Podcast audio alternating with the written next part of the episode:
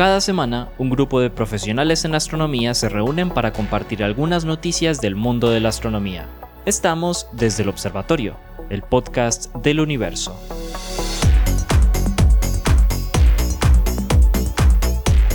Bienvenidos nuevamente a Desde el Observatorio, este podcast que hacemos los profesores del pregrado de astronomía de la Universidad de Antioquia y en la cual el que nos acompaña también la profesora Adriana Araujo de la Universidad Sergio Arboleda. Nos acompañan el día de hoy el profesor Esteban Silva, el profesor Juan Carlos Muñoz, la profesora Lauren Flor y quien les habla, el profesor Pablo Cuarta Restrepo. Así ¿En serio me va a dejar por fuera? Si yo la dije primero, ¿Ah, Adri. ¿Sí? ¿Sí me dijo? Claro. María. Primera empezamos sin parar Nos debería escuchar al menos mientras estamos grabando. Por lo menos. es lo Es que me va- mínimo. Es lo Como que que me mínimo. va a me, dejar como por que me fui. La, la mencioné de primera a usted, señorita Adriana. No le tocó la primera noticia, pero usted fue la primera que apareció en el podcast de hoy. Así que, nada, vámonos. Vámonos con las noticias astronómicas y astrofísicas de esta semana. Y hoy, como dicen por ahí, el burro adelante patea. Vamos a darle paso a la cosmología del profesor Juan Carlos Muñoz. Don Juan, cuéntenos qué nos trajo el día de No, hoy. no, no es cosmología, es, es, Ah, ¿no? es- Ah, a- a física y astrofísica en general. Esto no tema- es un asunto solamente, de- exactamente. Un tema ese, ese problema oscuro no es solamente oscuro. de la cosmología, porque eh, el asunto de la, de la naturaleza, de la existencia de la naturaleza de la materia oscura es un problema transversal a muchos campos de la física. Es uno de los problemas fundamentales de la física, de la física eh, contemporánea. Eh, y, y es que les voy a hablar de la continuación a la noticia que trae Esteban. y es eh, que se mm, liberaron los primeros resultados esta semana de un experimento que se llama Lux Zeppelin, que es un experimento, el experimento más sofisticado y más ambicioso para hacer la detección de partículas de materia oscura a través de un mecanismo de, de detección directa. Entonces, re- recordemos otra vez, eh, recordemos cuál es el asunto.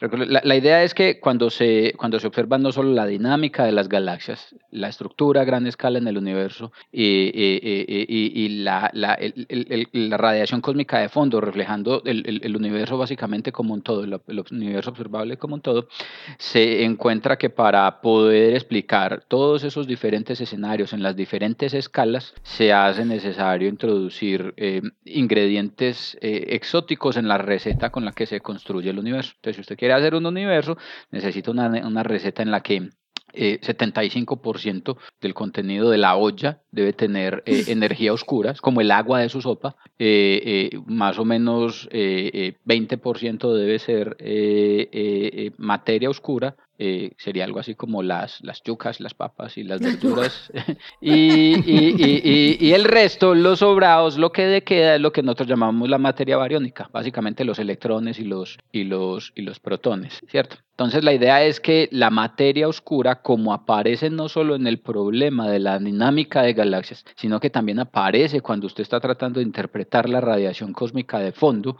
eh, que es el evento más joven al que podemos tener acceso observacionalmente en términos de la, de la estructura y la evolución del universo, uno se encuentra que, que necesita también introducir la materia oscura. Entonces eh, eso sugiere que la materia oscura ha estado en el universo desde que el universo se formó. En ese orden de ideas, entonces, desde la física de partículas aparece una teoría que no está desprovista de, de- de justificación. Y es entonces, si podemos observar evidencia de materia oscura en la radiación cósmica de fondo y podemos observar evidencia de materia oscura en el universo presente, quiere decir que, o podría ser, que la materia oscura es un campo de partículas, un caldo de partículas primordiales que se formaron con el universo eh, cuando se formaron los electrones, por ejemplo, o los, o los quarks de los cuales están hechos los, los, los protones y los, y los neutrones.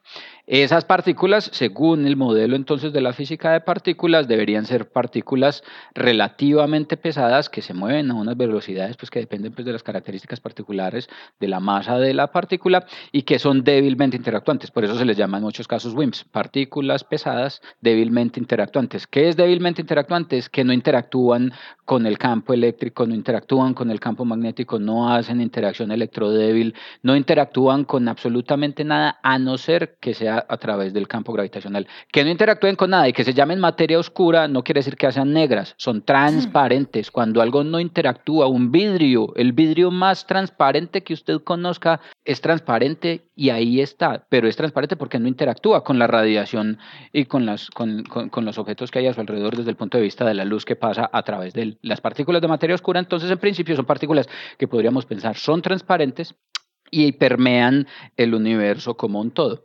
La idea es que en algunos de los escenarios de fenomenología o de física de partículas, los más exitosos desde el punto de vista teórico, sugieren que de todas formas, a pesar de que los WIMPs en principio son débilmente interactuantes, no son absolutamente no interactuantes. Eventualmente, eventualmente, una partícula de materia oscura podría atravesar, por ejemplo, una nube de gas y golpear alguno de los núcleos atómicos en esa nube de gas y producir una característica observable. Esa es la idea detrás de la cual están estos experimentos directos de detección de partículas de materia oscura. El experimento Xenon, del que nos va a hablar eh, eh, Esteban, y este, que es la, consecuencia o la secuela, perdón, que se llama Lux eh, Zeppelin, el LZ, Dark Matter Detector, hacen lo siguiente. este Lux Zeppelin en, Zeppelin en particular es esto. Son, son dos cilindros de, de, titanio. Oiga, pues la sofisticación de esta vaina. Son dos cilindros de titanio concéntricos en el interior de los cuales se depositan 5 toneladas de xenón. Xenón es un gas, un gas raro, es un gas noble, y la idea es que tiene que ser xenón porque es un gas noble. Al ser un gas noble, es un gas que no, que no habla con nadie, es muy débilmente interactuante. No interactúa básicamente con, con con, nada. Eh, eh, y eso lo convierte entonces en un candidato favorable para permitir que si habrá de interactuar, si es un gas creído, que interactúe con otras partículas tan creídas como él, las de la materia oscura. Entonces, este detector son entonces dos cilindros concéntricos de titanio que contienen entonces estas cinco toneladas, una piscinota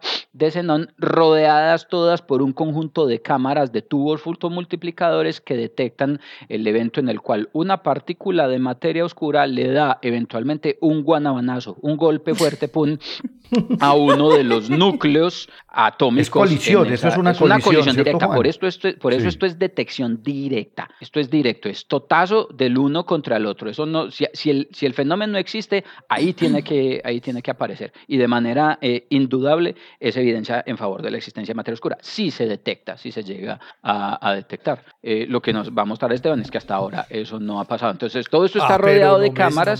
Es la noticia. qué pena.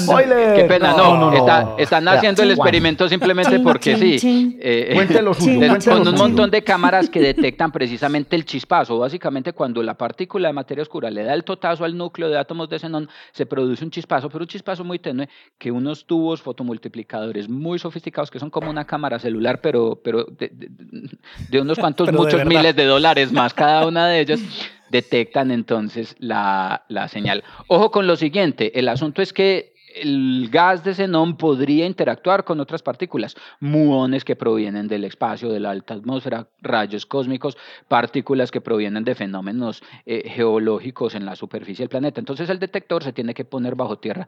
Este detector en particular está en un laboratorio subterráneo de Stanford que está más o menos a un kilómetro y medio de, de, profundidad.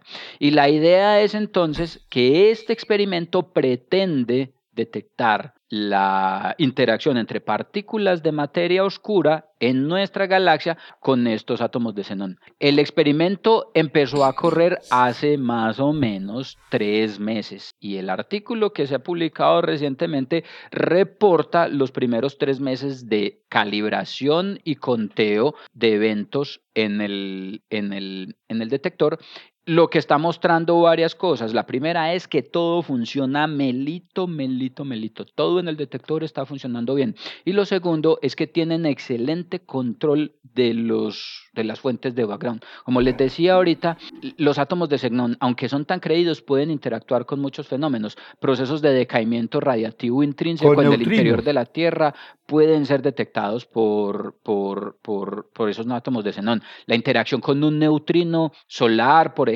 puede ser detectada por el por el xenón, un muón de alta energía que alcance a penetrar hasta esos 1.5 kilómetros de profundidad puede ser detectable por el xenón. Entonces, hay un montón de fuentes de background que pueden eh, eh, considerarse como señales falsas, que es lo que nos llama ruido en, la detección. Y lo que nos están mostrando entonces estas personas es que el, detector está listo para funcionar. Lo que se espera, de acuerdo a, los, a las restricciones y a lo que se ha detectado hasta ahora, es que eh, los las partículas de materia oscura que se puedan detectar eh, eh, de aquí en adelante con ese, con ese detector tengan masas que están por encima de los 9 gigaelectronvoltios eh, por eh, pues, sobre la velocidad de la luz al cuadrado, pues que como se expresan las masas de las partículas a ese nivel. Es decir, hasta este momento, gracias a muchos otros experimentos, no voy a hablar de xenón, muchos otros experimentos anteriores ya se tienen restricciones sobre la detectabilidad de materia oscura y este señor es el experimento de siguiente generación en el cual se utiliza. La idea es que entre más grande sea la piscina, mayor es la posibilidad de inducir una colisión con una partícula de materia oscura. Si es improbable que haya una colisión, pues la posibilidad de tener una colisión se incrementa en la medida en la que tengas una piscina con gas de xenón cada vez más y más grande. Y este, que es el último experimento, el experimento de última generación en ese sentido, es precisamente la piscina más grande que busca de manera, entre comillas, definitiva, eh, detectar precisamente entonces esos eventos, esos eventos de, eh, de, interacción. Ahí les dejo el dato, habrá que esperar, habrá que esperar qué pasa de aquí a un año con la señal integrada a lo largo del tiempo, a ver si en efecto se consigue detectar materia oscura en este, en este, en este detector. esa materia oscura le daría un premio Nobel a cada uno de estos 200 autores de este artículo. Son 250, la colaboración es una colaboración de 250 investigadores, Estados Unidos, diferentes instituciones, universidades en Estados Unidos, Corea, Portugal. Eh, una eh, particulita. Pero el asunto, es que, detectarla, detectarla o no detectarla. El, asunto es que es un gana-gana. Detectarla o no detectarla va, va en cualquiera de los dos casos con producir eh, un rompimiento en, los paradigmas de la física. Eh, o este Juan, yo tengo una pregunta, porque es que ahí en el artículo aparece justamente como la, digamos, la capacidad de detección de calculada, obviamente, de los antiguos o de los experimentos anteriores y este efectivamente lo que está, digamos, eh, aumentando es, es, sí, o sea, este podría detectar eh, fenómenos de más baja energía. O sea que en principio aumenta la probabilidad de detección exactamente, de alguna interacción con Exactamente, él no solo incrementa, como tiene una piscina más grande, no solo incrementa la posibilidad de colisión, sino que los detectores, los sensores, los sensores son muchísimo más sensibles, eh, eh, entonces bajan el threshold, el nivel de sensibilidad para permitir la detectabilidad de eventos más débiles, en el caso, por ejemplo, en que las partículas de materia oscura fueran mucho menos masivas y produjeran eh, eh, eh, destellos mucho más débiles de lo que era antes detectable por los otros, por los otros experimentos. Excelente, excelente noticia. Se sigue cazando, se le sigue metiendo mucha plata a la cacería de la materia oscura a través de estos experimentos directos que, como les digo, sería la prueba fiel de que en efecto la materia, la materia oscura existe. Pero entonces, como en este noticiario astrofísico tenemos siempre los dos lados de la moneda, Ahora les traemos la noticia del profesor Esteban Silva. El profesor Juan Carlos eh. obviamente está ansioso porque el LZ, este, pero no es Led Zeppelin, es Lex. sí, no, no, es Lux Zeppelin, ah, ni Zeppelin. Zeppelin. No, no, no es Lex. Lux Zeppelin. porque es, es, básicamente la fusión de dos experimentos previos, el experimento Lux y el experimento Zeppelin. Que... es que a mí siempre me ha gustado Led Zeppelin. Zeppelin. Es un buen grupo, sí.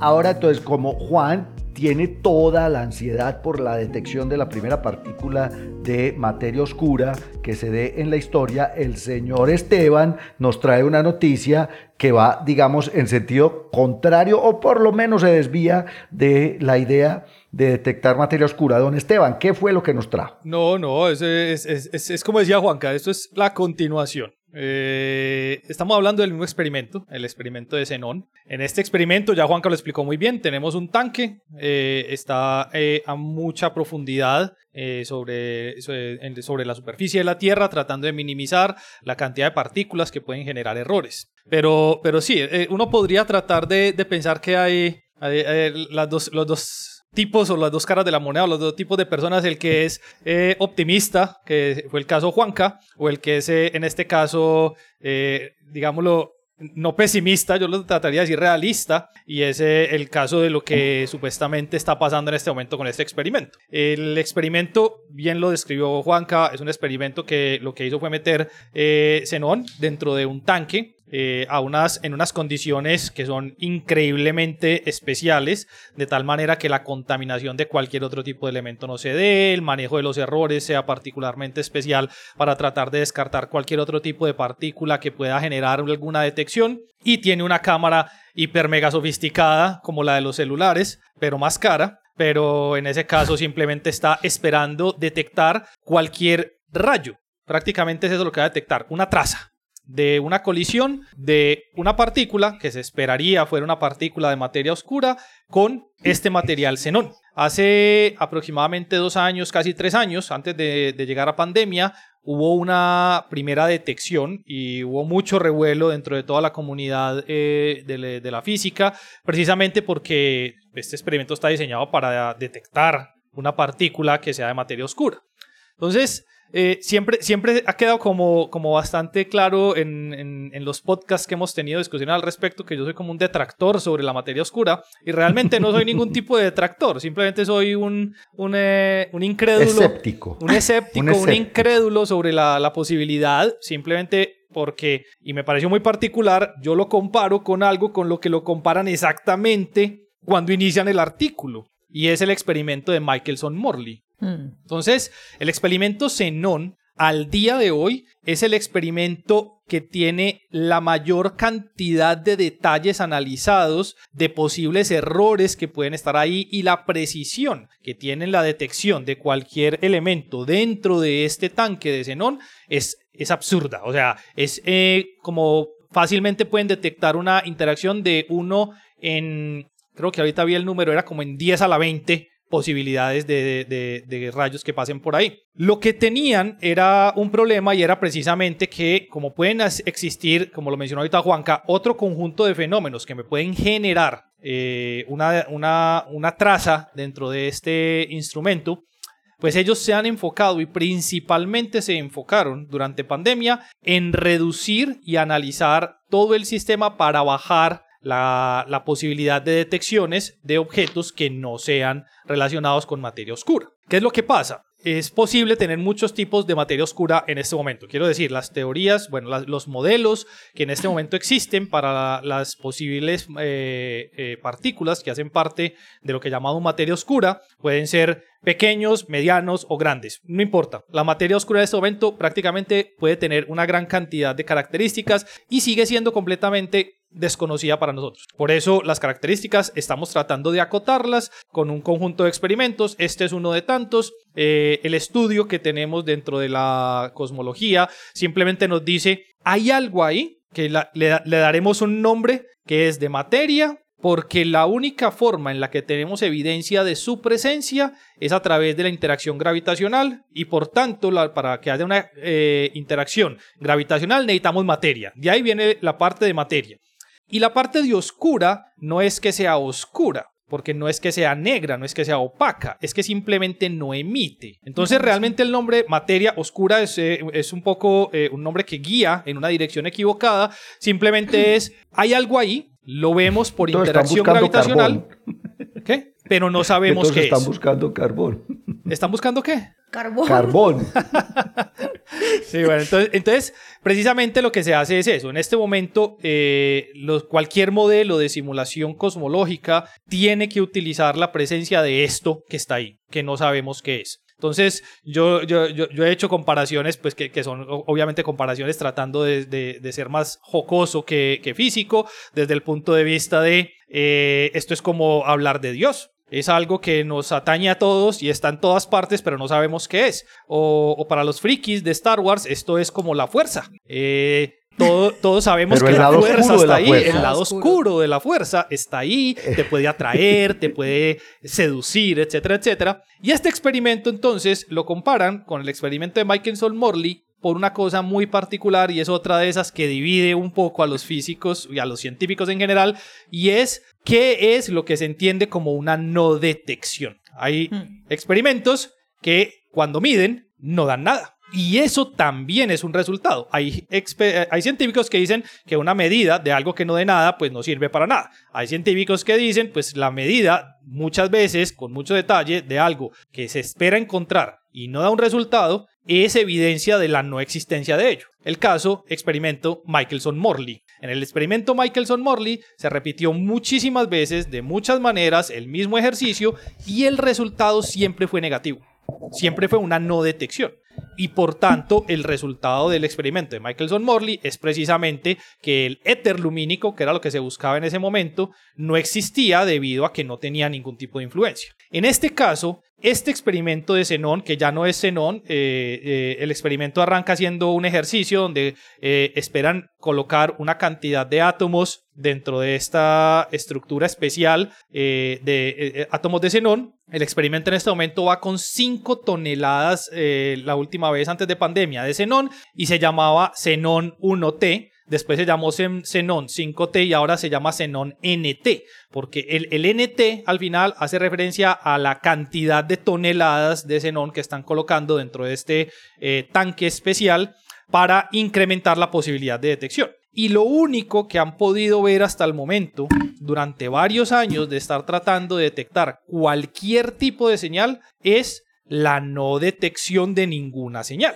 lo que indicaría también la posibilidad de la no existencia de partículas de algo que estamos llamando nosotros materia oscura. Simplemente es no necesariamente lo que estamos conociendo hasta el momento es lo que creemos los modelos nos están diciendo, sino que cuando vamos y medimos no está, cuando vamos y medimos no está, cuando vamos y refinamos lo que medimos no está, y eventualmente llegaremos al punto en el que tenemos que decir, bueno, repensémonos completamente la situación porque si lo seguimos trabajando de esta manera, eh, claramente no vamos a llegar a ningún punto o puede que sí, estamos esperando precisamente es eso, saber hasta dónde vamos a llegar con este tipo de detecciones. ¿Cuál es el problema? En el caso en el que la detección no se dé, es muy importante sentarse a reformular una gran cantidad de modelos físicos y astrofísicos para poder dar cuenta de lo que estamos observando. La física y la astrofísica son dos ciencias que necesitan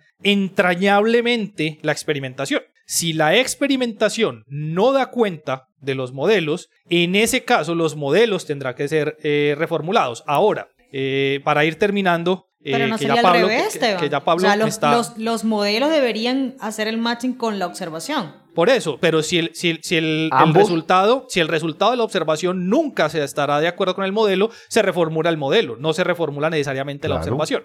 Aunque uno puede reiterar, uno puede reiterar en el proceso, que es lo que estamos haciendo en este caso. Ah, yo no detecté materia oscura, ah, pues reformulo los modelos. Y vuelvo y hago el experimento y no detecto nada. Y vuelvo y reformulo los modelos. Y vuelvo y hago el experimento. ¿Hasta cuándo? Pues eventualmente nos cansaremos o mm. replantearemos los modelos de una manera tajantemente alternativa que nos permitan movernos en otra dirección y pensarnos el ejercicio de otra manera. No quiere decir que eso vaya a suceder ya, puede suceder dentro de mucho, pero también está el caso, por ejemplo, de las ondas gravitacionales. Hmm. Se formularon hace más de 100 años y se necesitó llegar al punto tecnológico que tenemos hoy en día para poder detectarlas. No quería decir eso que no existieran, quería decir que no teníamos la tecnología. Es posible que eso esté pasando en este momento con la, con la materia oscura. No tenemos la tecnología para una detección, pero también puede pasar que estemos en la situación experimento Michelson-Morley, en el cual claramente no vamos a encontrar nada porque estamos buscando algo que no estaba ahí. Y es como buscar fantasmas. Entonces, el experimento, déjame Pablo de cierre, el experimento es muy bueno porque nos va a dar información sobre lo que quiere encontrar Juanca, pero también es muy bueno porque nos puede dar la no información, quiere decir, la información necesaria para dejar de buscar algo que de pronto no estaba ahí. Exacto, es que yo iba a hablar justamente de la estadística en términos de, yo no sé Juan, sí, yo me imagino pues que vos que conoces mejor estos experimentos de búsqueda de materia oscura, eh, debe haber una estadística calculada de para cierta cantidad de materia bariónica, cuál es la probabilidad de que una partícula de materia oscura eh, interactúe en, durante cierto tiempo. Porque es que estaba leyendo. Sí, sí la este hay, pero depende, como lo dice Esteban, depende de los modelos. Es que, como, no sabemos qué, es, hay un infinito conjunto de posibilidades para ah, las propiedades de la partícula de, materia oscura. Es que el asunto es ese. es que yo, yo, quiero hacer una analogía con esto. Es que la, la búsqueda que estamos haciendo es algo como la siguiente. Suponga que usted le vendan completamente los ojos y le abren la puerta a una habitación igualmente completamente oscura y le dicen busque una bolita en el interior de esa habitación de un tamaño que usted tampoco conoce cuál es. La bolita podría estar en la mitad de la salita, la bolita podría estar en una esquina, podría estar colgada en el techo al que usted no tiene acceso. Eso es literalmente hablando lo que estamos buscando eh, con estos mecanismos de detección directa de materia oscura. Como se conoce nada absolutamente nada sobre las propiedades de la materia oscura, la búsqueda es una búsqueda completamente ciega en un espacio de parámetros completamente abierto, absolutamente abierto, y eso en efecto es muy difícil. Como dice Esteban, en algún momento cuando nos cansemos de gatarle plata a la búsqueda y la cosa se vuelva poco razonable, habrá que considerar si es que es un problema de alcance tecnológico o si es definitivamente un problema tecnológico. Ahí en efecto la motivación... Un problema del modelo. El, de modelo, perdón. Ahí la, la, la motivación está precisamente en no abandonar las teorías alternativas, desarrollar paralelamente los modelos alternativos con los modelos canónicos, por así decirlo, son en este tipo de situaciones la mejor, la mejor opción. Yo quiero, yo quiero, dame un este segundito, Pablo, dame un segundito, Pablo, yo quiero hacer una, un, un, puntico en lo que acaba de decir Juanca, y es en su ejercicio de ojos vendados, cuarto oscuro, él tuvo una premisa en el enunciado del ejercicio, y es encuentre la bolita. Él asume que hay una bolita. Entonces, el ejercicio realmente en este caso es distinto. En este caso, el ejercicio de, de, Juanca, uno le tendría que dar una pequeña modificación y es ahí donde se vuelve el escepticismo. Entre, a ver si hay alguna bolita. Entre y dígame si hay una bolita. Y mm. todo está oscuro, igual que lo acaba de describir Juanca, pero, pero dígame si ahí hay una bolita o no. y búsquela porque puede estar en cualquier parte. Es mejor, es entre al cuarto oscuro y espere eternamente a que una bolita lo golpee. Exacto. tercera iteración y en efecto así es. Exacto. Miren esto. Resulta que la probabilidad, dicen aquí, o no, más bien, el detector, este detector del experimento de Zenón, que además es, es, también, digamos, paralelo al elemento, al, al experimento de Leseta que nos decía ahorita Juan, tiene la capacidad, ojo, de detectar una, una interacción entre 100 trillones de posibles interacciones. O sea, una en 100 trillones. Eso es, eso en principio es, wow, qué súper detector. Pero si ni siquiera sucede, o sea, piensen en eso. Eso significa que por, probablemente a, estas alturas ni siquiera una entre 100 trillones de posibilidades de interacción con la bendita bolita dentro del cuarto. Eso es una cosa increíble. A mí me parecen, a mí siempre me han fascinado los números grandes. Una entre 100 trillones. Es una cosa absurda. Ahí pues seguimos buscando la bolita, como decimos aquí. Busque la bolita. Esperando que la bolita nos pegue. Esperando a que la bolita nos golpee. Exactamente. Y, y nosotros ahí metidos en el cuarto oscuro, quién sabe hasta cuándo.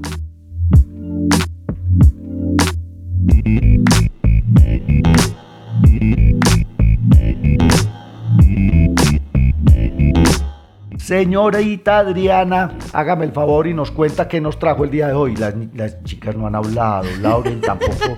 Pero si no nos dejan, yo estaba ahorita casi que le decía a Laura, epa, no nos dejan hablar. No nos tienen aquí, entre ellos. Culpa de nosotros, pues. La bolita eh, la están pasando. la bolita, pam, pam, pum, pam, pam, de, la, ay, no hay, ay, no hay, no, mentira. ahí está. Eh, el resto del podcast es suyo. Exactamente, hasta que llegue usted. Hable, pues. Bueno, bueno, la noticia que les traigo el día de hoy es, es enseñarles a todos que resulta que también los asteroides envejecen porque les pega el sol. ¿sí? Así como nosotros nos protegemos, pasa que no vamos a poder irle a echar un protector solar de más de 50 a, los asteroides, ¿verdad? Eh, pero resulta que sí, ¿ok? Sí hay una, evidencia ahora, simulaciones numéricas, que en efecto el Sol también ayuda a envejecer. Y la verdad eso de envejecer quiere decir que cambia la superficie, o sea, es uno de los efectos que ayuda a que la superficie de ciertos asteroides, y en particular uno, que obviamente ya se tienen imágenes y se tienen super, super datos, em, pues hay evidencia de que el Sol, o que la radiación solar en este caso, eh, hablando específicamente, pues cambia la superficie del objeto. ¿okay? Entonces, un, un, estudio publicado en la Nature, en la parte de, de geociencia, ¿okay?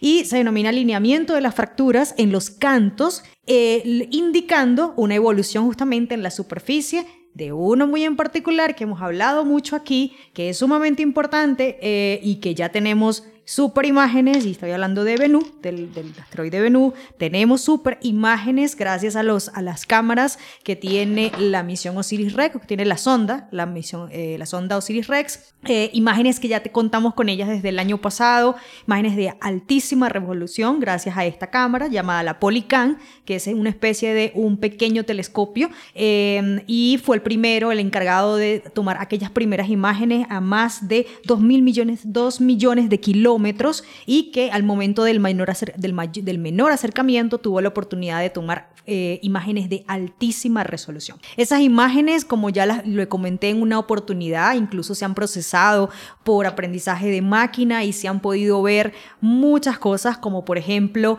eh, carencia de regolito, gracias justamente a estas imágenes. Y el día de hoy, pues se sabe hoy en día que las fracturas de estas grandes rocas que están posadas sobre la superficie de Venus tienen una dirección de fractura muy particular y se deben gracias a la o son consecuencia de la radiación solar. Entonces empecemos, eso es como el, resumen, ahí están, bueno, ustedes no pueden ver porque esto es un podcast, diría el profesor Jorge, pero pues en, el, en la noticia y en el artículo hay una gran imagen, voy a intentar de, de recrearlo, hay una gran imagen de una roca muy, muy grande en, en la superficie de Venú y ellos lograron, digamos, pintar la dirección, en una, eh, identificar ciertas fracturas bastante, bastante digamos, mm, eh, evidentes. o diferenciadas y lograron determinar que tenían una dirección muy particular de quiebre. Eh, entonces, eh, ellos lo primero que hicieron, pues como les estaba diciendo, es un, artículo de, de, la Nature, ¿verdad? Em, y lo que hicieron fue lo siguiente, ellos utilizaron modelos, obviamente, de simulación numérica y determinaron que la edad de envejecimiento, así como la de nosotros sería que, Lauren, la, de la piel de la mujer, por decir que no nos arruguemos, como que, como los 40, ¿será? Una cosa así, más o menos. Yo he visto personas de bueno, 40 muy bien conservados. ah, bueno, bueno, entonces, digamos, no sé. Y nosotros cuarentones ya, todos arrugaditos eh, también. nosotros, pero, pero, a ver, eh, si nos cuidamos, ahora, el, punto aquí es que están expuestos, nos expongamos al sol, ¿sí? O sea, ese es el punto, ¿ok? Entonces, acuérdense que estos objetos les da, cada vez que estos rotan, una de las caras son irradiadas por, por el sol, ¿ok? Entonces, eh, se descubrió primeramente que, esto, este objeto, en particular Venus, tiene una franja, digamos, como, en, como diríamos nosotros, en 40, 50, esta es entre 10.000 a 100.000 años, más o menos es la franja en que empezaría a envejecer. ¿Por qué es importante conocer este tipo de proceso? Bueno, porque diferencia, por ejemplo, de la Tierra, que tiene, y de otros, incluso cuerpos del sistema solar que tienen procesos de, de por ejemplo, de, mm, vulcanismo, eh, que propensan, es propenso justamente al que se, a que se corra material en esos cantos, es decir, que haya cambios en la superficie, pues estos asteroides están, digamos que expuestos a dos tipos de cambio, que serían impactos meteoríticos o radiación solar. El punto es, bueno, ¿y por qué estas fracturas no se hacen por impacto meteorítico y sí por la radiación solar, porque si fuese por impacto meteorítico, estos, estos investigadores dicen que fuesen aleatorios y resulta que las fracturas tienen una dirección muy particular y es que van de sur a este a noroeste. Es decir, van con el nacimiento en el momento en que el sol les pega justamente a la superficie, específicamente en el ecuador de Venus. Entonces, no es aleatorio, tienen unas direcciones muy particulares, ¿ok? Y esto justamente eh, es, mm, digamos, un indicativo de cómo es la evolución de este objeto, la evolución de la superficie de este objeto. ¿Eso de qué nos sirve? Bueno, de no, de qué información aparte de todo esto nos provee, justamente nos da cómo es el proceso geológico de la superficie de estos objetos. Y con ello nos da indicios justamente de, de bueno, cuánto dependiendo de cuánta radiación le pegue, de cómo son las fracturas, cómo es el movimiento de estas fracturas en la superficie, pues cuánto material va a cambiar en la superficie y cuánto material va a ser expulsado justamente, probablemente, de la superficie de estos objetos. Entonces, es súper importante eh, conocer no solamente la composición geológica de estos, de estos objetos, la composición química, que lo sabremos mucho más con esos 250 gramos de este objeto que ya vienen en camino, son 250 gramos, no tan poquito como el caso de Ryugu, y lo sabremos más a fondo, repito, con esta muestra muestra, sino que sabemos ya que cuál es uno de los factores de cambio en, el, en, los procesos geológicos de este objeto. Y con eso, pues saber mucho más de estos objetos que son, como dijo Laura en una vez, aquí me gustó mucho esa, esa, esa, mm, esa analogía que hizo, que son cadáveres de la formación de nuestro sistema solar y que cada vez que tengamos un sistema solar, pues van a ver este tipo de objetos porque son esos, son los vestigios de la formación del sistema solar. Averiguar de ellos es averiguar justamente de la historia de la evolución de él. Así que bueno, ahí les dejo esa noticia, conocer un poco más de eso y sobre todo me gustaría recalcar que sabemos demasiado de este objeto eh, gracias únicamente a las imágenes, imágenes de la sonda. ¿Qué será lo que vayamos a saber cuando cuando, llegue, los 250 gramos, ¿sí?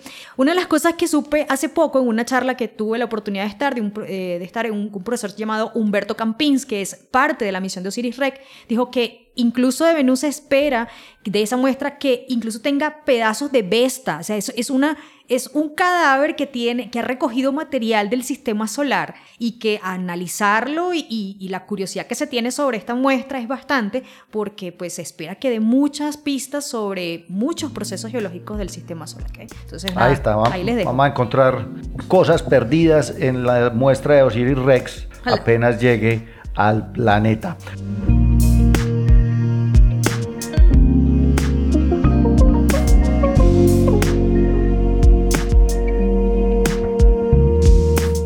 Bueno, señorita Adriana, muy bien, teníamos asteroides el día de hoy con usted, ahora... Lauren, usted no se ha escuchado en todo el podcast. Sí, vale, aquí estoy. No, bueno, estaba terminando, está, uno estaba escuchando cada una de las noticias, segundo, me pareció interesante porque eh, lo que mencionabas, Adriana, o sea, que le salió como la pata gallina, pues, a, los asteroides prácticamente. Ah, la, sí, sí, o sea, sí, exactamente, ¿no? Entonces, e, estudiar esa dirección, y sobre todo la dirección, es justamente lo que está dando indicio de qué lo provoca, ¿no? Obviamente. Interesante, muy interesante, pero bueno, vámonos desde los asteroides hasta las estrellas. Entonces, fíjense que la noticia que les traigo hoy es acerca de, de estrellas y pues todos sabemos que la, de, de las distintas características que tienen las estrellas, ¿no? Como las estrellas como el Sol por lo menos vendría siendo relativamente comunes, pero no quiere decir que todas las estrellas tengan las mismas características del Sol, sino que van a haber algunas más grandes y más pequeñas, bueno, temperaturas y demás. Pero Normalmente las grandes son raras o mejor dicho son muy poquitas. En especial el tipo de estrella del que se trata la noticia que les traigo hoy es de una supergigante azul, que son estrellas muy luminosas y calientes. Estas estrellas son evolucionadas de gran masa, más grandes y más luminosas que las estrellas de la secuencia principal. Adicionalmente son conocidas eh, como supergigantes OB y esto lo que quiere decir es que es de tipo espectral que va desde el O hasta el B y estas estrellas con masas iniciales en torno de, eh, de los 10 a los 100 masas de veces las masas del Sol evolucionan fuera de la secuencia principal en tan solo unos pocos millones de años. Eh, y resulta, pues ya entrando un poquito como la noticia, que eh, un equipo internacional de astrónomos y astrónomas del Instituto de Astrofísica de Canarias y de la Universidad de La Laguna estudian o estudiaron más bien una estrella joven gigante llamada, y aquí, mejor dicho, eh, eh, pilas con el nombre, Do... Vamos con la placa del más, J 20, 39, 53, 58 más, 42, 22, 25, Eso no. Pero, pero, es Eso es poesía. pero llamémosle pues la mega estrella para no ponernos a repetir eso a cada rato. Pero Loren, sí es bueno que aclaremos siempre que cuando aparecen todos esos numeritos en el nombre de un objeto astrofísico, ahorita yo les voy a dar otra palaca también, eso es la ascensión recta y la declinación, o sea, las coordenadas. Es como la placa de la casa. Cuando le dicen, ¿usted dónde vive? En la calle 43, número 2705, le están diciendo dónde está. Entonces, en realidad, eso sencillamente es la localización de este objeto que se encuentra en esa sesión recta y esa Exactamente, pero pues bueno, realmente digamos este tipo de nombres nos dan mucha información a las personas, digamos que estamos en la parte de astronomía, pero muchas veces uno a las personas, digamos que uno llega y les dice, no, la estrella se llama eh, número ta, ta, ta, ta, ta, de pronto es como que, uy, ¿y esto por qué? Pero chévere saberlo, pero llamémosla simplemente la mega estrella. Entonces, mega estrella eh, se encuentra en la vecindad de un grupo estelar llamado SIG OV2 en la constelación del cisne. Y es importante aclarar que esta estrella ya se había estudiado hace un tiempo, pero había sido ignorada por su baja luminosidad. Triste esto, pero resulta que, eh, bueno, en ese entonces se había caracterizado como una estrella azul gigante y que estaba muy enrojecida por el polvo y el gas que circundante. Pero resulta que en acomodando o ajustando más bien una, un instrumento en el Gran Telescopio de Canarias, el, el, multiespectrógrafo de alta resolución, volvieron otra vez a estudiar esta estrella eh, y se dieron cuenta que ya obtenían datos totalmente diferentes a lo que ya habían eh, encontrado antes. Entonces, ahora sí le prestaron atención a la pobre estrella que porque antes que estaba baja, con baja luminosidad. Em, y resulta que lo que hicieron fue combinar los resultados o de las observaciones con el, instrumento de Gran Canarias con eh, nuevos datos y de, no solamente de, otros telescopios, sino otros observatorios, por lo menos TESS es uno de los, de los, digamos, las bases de datos que utilizan para esto. Y encontraron cosas interesantes como una, antes se había catalogado como una gigante y pasó a ser una supergigante azul con una masa de más de bueno, una casi, casi de 50 veces la masa del Sol, un radio de casi 40 veces el, el, radio solar, el radio del Sol, y una luminosidad de casi cerca de al millón de veces la luminosidad del sol. Entonces eso ahí generó bastante interés y además se dieron cuenta que pareciera que la, la, la, velocidad estuviera cambiando de la, de la estrella. Y esto fue porque hicieron dos observaciones en días consecutivos y la diferencia entre la velocidad de rotación que encontraron fue casi de 60 kilómetros por segundo.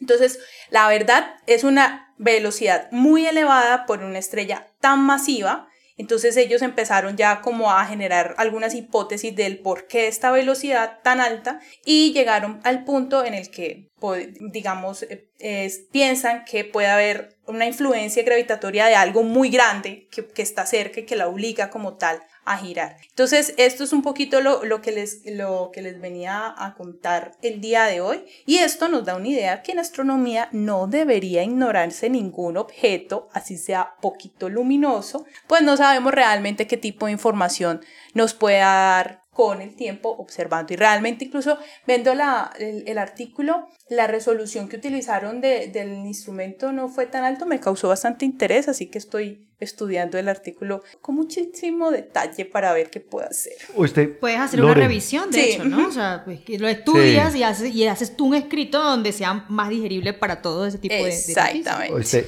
Loren, yo te hago una pregunta, porque es que ahí sí están, están hablando de variaciones en la velocidad radial de 60 kilómetros por segundo, pero eh, o, eso es velocidad radial, o sea, lo que están diciendo es esta vaina se acelera. Sí, es como, como si se estuviera acelerando, porque realmente lo que hicieron fue medir la velocidad de rotación y la macroturbulencia. Esas fueron las medidas, digamos, de velocidad que. Ah, pero esta es velocidad de, rotación. Ok, ok, sí, porque es que eh, eh, como es una estrella tan grandota, me imagino que eh, con Doppler han logrado hacer la fotometría y la espectroscopía y, medir la velocidad de rotación de la estrella.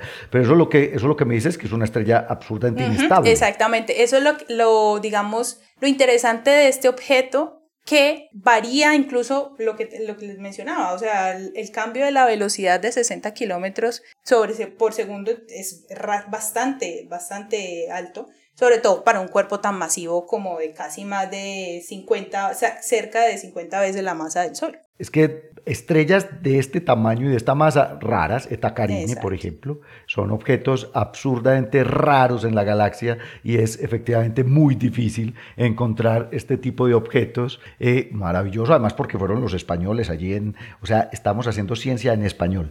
Pero, bueno, obviamente la publicación está en inglés. ¿Ah? Pablo, pero, pero pues que sean, que sean eh, pocas no quiere decir que sean raras que son dos cosas distintas. y, pues eso no, y eso no solamente ocurre en nuestra galaxia, eso ocurre eh, aparentemente en todo, el, universo, Claro. Quiero decir, para, para el universo aparentemente es difícil formar estrellas muy masivas, como esta que es de 50 masas solares. Sí.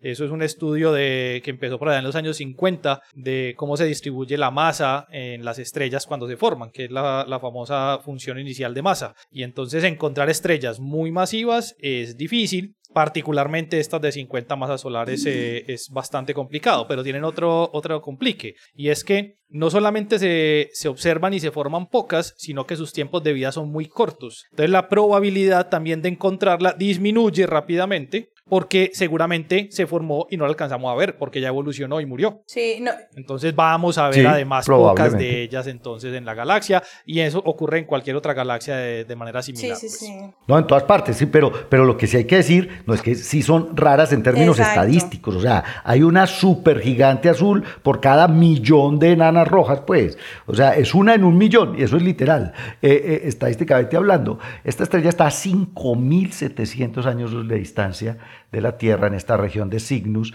Y bueno, hay que seguir, como decía Loren, estar estando pendientes de cómo evoluciona el estudio de esta TUMAS, digamos que está en el catálogo de TUMAS, para que no, no volvamos a decir repitamos la retaela de números, porque yo les traje otro número, otra, otra placa de, de, de, dirección de una casa o de una moto, vea pues.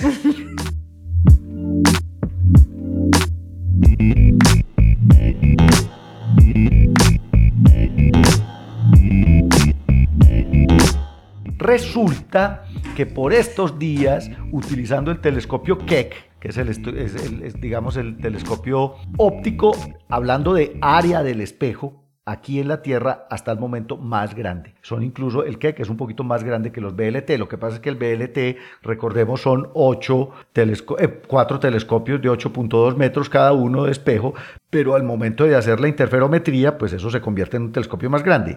Keck es un par de telescopios, digamos que es, eh, eh, tiene dos eh, grandes telescopios reflectores, cada uno de 9.8 metros, casi son 10 metros de área de recolección de luz, pero aquí utilizaron uno solo, el Keck 1. Este, recordemos que el observatorio Keck se encuentra en Mauna Kea, en Hawái, y acaban de calcular, ojo pues, la masa y la velocidad de rotación de lo que ahora han llamado el pulsar, más rápido y más pesado de la Vía Láctea. O sea, acabamos de encontrar la estrella de neutrones más gordita y que rota también más rápido en toda la galaxia. Este nuevo pulsar pues, en realidad fue descubierto en 2017, pero con Keck 1 durante los últimos dos años han estado haciendo espectroscopía de alta resolución y fotometría de este, de este sistema, porque ahorita les voy a contar, es un par binario. Este pulsar se conoce como J0952-0607, ahí está, eso es la, ascensión recta y la declinación en donde se encuentra este sistema que se encuentra, miren lo curioso, no se sabe exactamente la distancia. La distancia se ha calculado entre 3.600 y 5.200 años luz de nuestro sistema solar en la constelación de Sextans, del sextante. Pues resulta que este, este pulsar tiene una compañerita. Es un sistema binario de contacto con un periodo, ojo pues, miren la precisión de la fotometría y la espectroscopía que hicieron con Keck 1. El periodo de este par binario es de 6.42 horas. O sea, orbitan uno al otro en 6.42 horas. Están separados como por un millón y medio de kilómetros solamente. Y la compañera es una, posiblemente es una enana marrón, .032 masas solares. Es una cosa chiquitica, pero aún así lo que se cree es que se hizo tan chiquita porque el pulsar se le ha estado comiendo, digamos, materia desde hace miles, cientos de miles o incluso millones de años, lo que ha hecho que el pulsar se engorde. Resulta que este pulsar calcularon la masa y se acerca al límite físico para este tipo de estrellas. Ojo pues al nuevo cálculo para la masa de, este, de, este, de esta estrella de neutrones, 2.35 masas solares. 2.35 masas solares. Recordemos que hay, hay unos límites de masa ahí en evolución estelar muy interesantes. El, el más famoso es el límite de Chandrasekhar, que es el de 1.4 masas solares, que lo que hace, lo que me dice es que posiblemente cualquier objeto, cualquier núcleo estelar con más de 1.4 masas solares colapse y se convierta en una estrella de neutrones. Pero está el que le sigue, que es el de Oppenheimer-Volkov. Tolman, Oppenheimer-Volkov. El de Olma, exacto que es del orden de los 2.7, si no recuerdo mal, Adri. Hasta 3. masas hasta tres masas solares, que lo que hace es que, digamos, sobrepasa el límite de, la, de, la exclusión de Pauli y entonces colapsa el núcleo y se convierte en un agujero negro. Esta sería, hasta el día de hoy, la estrella de neutrones más pesada que hemos encontrado en la Vía Láctea. 2.35 masas solares, pero además la velocidad de rotación, póngame atención para que usted se vuelva loco, 700 veces por segundo rota este objeto. Tiene una rotación de 700 veces por segundo, o sea, lo que se llama un, un pulsar milisegundo. Millisecond pulsar lo llaman ellos. Es un pulsar de milisegundos. 700 veces por segundo rota este objeto. Así pues que estamos encontrando los, los récords. Este podcast de hoy está hablando de récords eh, eh, de, astrofísica estelar en la Vía Láctea. Una super gigante azul como la que nos mencionaba ahorita Lauren y ahora yo les estoy hablando del pulsar más pesado y más rápido encontrado hasta ahora en la Vía Láctea.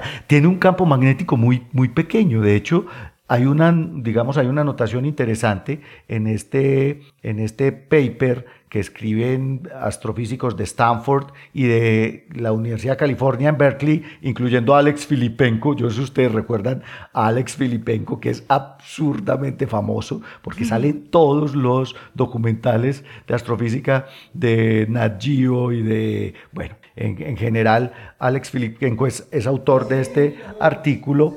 Eh, el, campo magnético apenas se alcanza a ser del orden de, los, de las decenas de millones de Gauss. Eso aunque para los campos magnéticos que nosotros conocemos en la Tierra, imaginen que la Tierra tiene un Gauss. El, campo magnético de la Tierra es un Gauss. Este es de 10 a la 7 Gauss, pero es pequeño comparado con un magnetar, por ejemplo. Los magnetares alcanzan 10 a la 14, 10 a la 15, 10 a la 17 Gauss, los campos magnéticos. Este esta estrella de neutrones, eh, cosa curiosa, pues posee un campo magnético que no es muy intenso, del orden de los 10, de los 60 en este caso, porque es 6 por 10 a la 7, de los 60 millones de Gauss. Ahí está pues una estrella de neutrones, la más gordita y la más rápida que hemos detectado hasta ahora en la Vía Láctea. Puros récords. Nada, puros extremos, extremos. récords, estamos rompiendo récords astrofísicos aquí en el podcast desde el observatorio.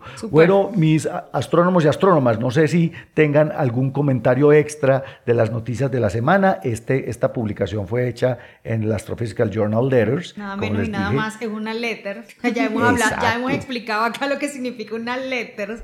¿sí? O sea, eso quiere decir que va a ser o es un referencial ya, o de aquí en adelante, obviamente, es algo sumamente eh, destacado. Sí, ¿sabes una cosa curiosa? Yo no sabía que Alex Filipenko se llama es Alexei. Alexei Filipenko. Él es muy famoso, aparece en muchos documentales. Yo sé que muchos de los que escuchan el podcast seguramente lo han visto por ahí. En The Universe es un documental, pues es una serie de documentales sobre el universo y muchas veces aparece Alex Filipenko explicando específicamente, digamos, temas. Él es experto en supernovas y en evolución estelar, así que aquí hace parte de este artículo que nos presenta nuevamente el récord de masa y de velocidad de una estrella de neutrones en la Vía Láctea. Loren nos acaba de mostrar una de las estrellas más masivas, más luminosas encontradas también hasta ahora en la Vía Láctea el profesor Esteban y el profesor Juan Carlos, pues en su debate eh, astronómico eh, materia oscurantismo, oscurantismo. Eh, sí, es puro, materia oscura es puro oscurantismo para la astrofísica. Y la doctora Adriana, como siempre, con sus asteroides aquí en el podcast desde el observatorio. Nos escuchamos entonces la próxima semana. chao. Hasta luego. Chao a todos. Gracias por escuchar desde el observatorio. Encuéntranos en Spotify y muchas más plataformas de podcast. A los micrófonos, Jorge Zuluaga, Adriana Araujo, Esteban Silva, Pablo Cuartas, Lauren Flor, Germán Chaparro y Juan Carlos Muñoz. Producción y edición, quien les habla, Josué Giraldo, pregrado de Astronomía de la Universidad de Antioquia.